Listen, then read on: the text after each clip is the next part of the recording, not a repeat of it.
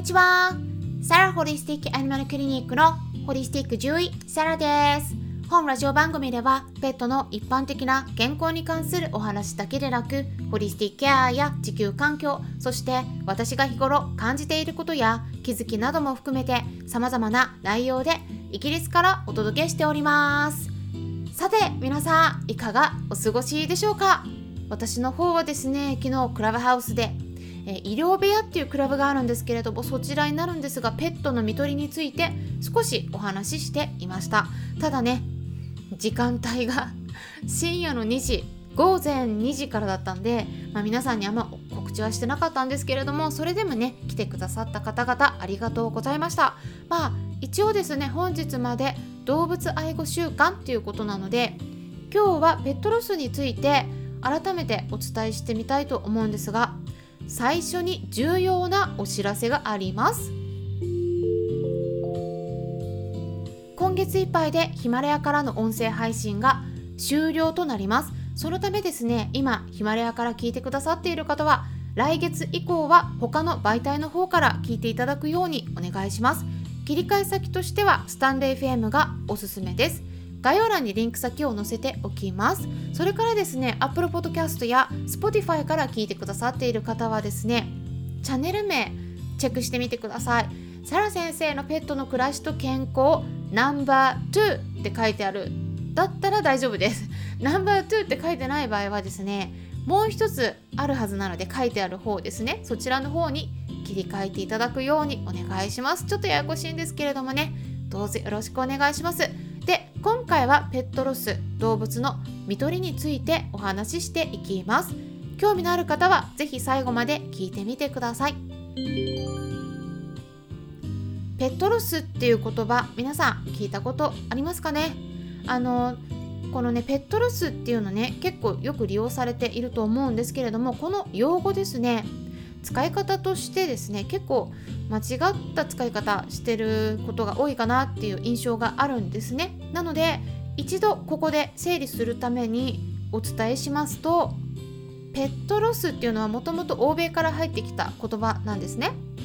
ペットロスのペットっていうのはペットそのものですね。で loss っていうのは LOSS って書いて loss これは喪失って失うことを意味しますので pet loss って言ったらペットロスはあペットを失うことを意味します。なので動物と一緒に暮らしている方誰もがいつかはペットロスになるんですね。だから全員なりますペットロスは。特に特別なことではないんです、うん、よくね、うん、ウェブサイトとか見るとペットロスっていうのがなんか特別な誰か限定された人だけが経験することだっていう風に感じられるこう伝えられてることがね多いように思うんですけれどもペットと呼ばれる動物さんと一緒に暮らしている方はペットを失うことなので漏れなく全員いつかペットロスになります。大体の場合はですねペットと呼ばれる動物の方が皆さんよりも先に亡くなりますね。でもっと厳密に言うとペットロスっていうのはですね亡くなることだけじゃないんですね。ペットを失うことなんでどんなケースであっても含まれます。え例えば脱走していなくなってしまったりえ突然行方不明になってしまったりそんな場合でもペットロスって言われるんですね。でまあこれがねあの言葉のもともとの定義になるので一応確認の意味でね皆さんに最初にお伝えしたんですけれども、まあ、そういったねあの私たち人間でもこう例えばこれペットのことを話してますが家族でもね家族と一緒に暮らしてたらいつか誰かを失う瞬間っていうのはやっぱ訪れるわけですよね。まあ多いのが最初にね自分よりも年が上の誰かが親戚とかご家族の誰かが亡くなるっていうことがやっぱり多いですよね。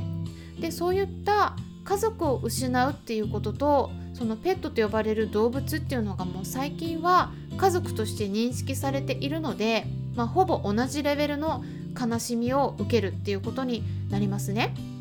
ただですね意外にもその時にですねあの自分が思っていたほど悲しくなくてでそんな自分自身になんかなんなんて自分って冷たいんだみたいな感じでねちょっとびっくりしたっていうお話をお伺いすることもあるんですね。でもですねそれは気にしなくて大丈夫です。あの悲しみの感じ方っていうのは人それぞれなんですね。そしてどこまで悲しいかこう涙が出たりするかどうかっていうことについてはどれくらいその亡くなった相手との精神的な結びつきが強いかどうか。これによってね影響を受けるって言われています。相手が人間であっても動物であってもですね。そして血のつながった存在であっても人間でも例えばですね遠い存在でほとんど会ったり会話もしないような関係だったりするとその人が亡くなった時なんかあんまり実感が湧かないんですよね。そういった経験されたことありませんか？そこまであんまり悲しくない。っていうことですね。だけれどもそれよりもですねもうずっと毎日生活を共にしてきたワンちゃん猫ちゃんなどのペットと呼ばれる動物さんが亡くなった時の方がもっともっとすごく悲しい。そしてその悲しみを引きずってしまうこともある、まあ、そんな感じだったりすると思うんですね。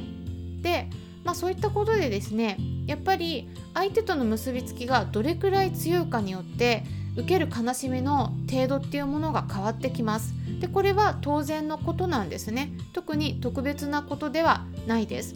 で相手が、まあ、逆にね動物一緒に暮らしてる動物であったとしても例えばそこまでねあんま世話をしてなかったり世話は他の人にねあのお任せだったりあとはあんまり関わりを持ってなかったりするとですね特にペットと呼ばれる動物であったとしてもその子が亡くなった時にあんまりね涙が出るほど悲しみを感じなかったっていう方もねいらっしゃるんですね。うん、でもこれはですね本当にあの今もお話ししたように特に悲しみを感じなかったからといって冷たい人間だとかねそういうことではないので気にしなくて大丈夫です。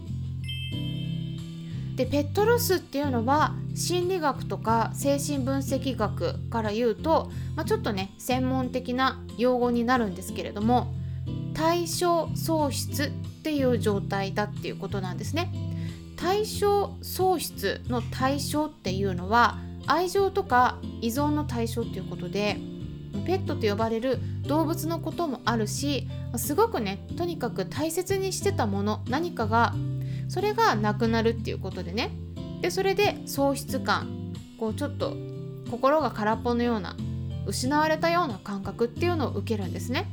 でそこから体の方に異常が出て例えば胃炎とか十二指腸潰瘍とかあと血圧の状態が不安定になって心臓病だったりするとねもう特に強く影響を受ける場合があるっていうことも分かっているんですね。ではなぜですね大切にしている家族とか恋人ペットを失った時に私たちはすっごく悲しい気持ちに襲われるんでしょうか？それはですね精神分析学で言うとその対象を大切に思う気持ちっていうのがなくなってなくなってしまったことで満たされなくなるからだっていうことなんですね。でそれからですねその失った対象と自分自身との間に何かしらの一体感を感じているからこそその対象つまり今回の場合では動物たちが亡くなってしまったことでね自分自身の一部がなんか欠けたようなね喪失感が失われた感覚が体験されることになるっていうふうに言われてます。でその時の心理的な反応としてねまあこれ有名ですけれどもアメリカの精神科医であるエリザベス・キュブラー・ロスさんが死の受容における心理として5段階あるっていうふうに提唱してるんですね。でそれねちょっとお伝えしますとまず1つ目としては否認ですね。対象の死を現実として受け止めることができない状態否定している段階になります。で2つ目としては怒りがあるっていうことですね。対象の死は誰かのせいだっていうことで周りに怒りを向ける段階ですね。で3つ目としては取引です。何かと引き換えに対象を復活させてほしいって願う段階ですね。で4つ目としては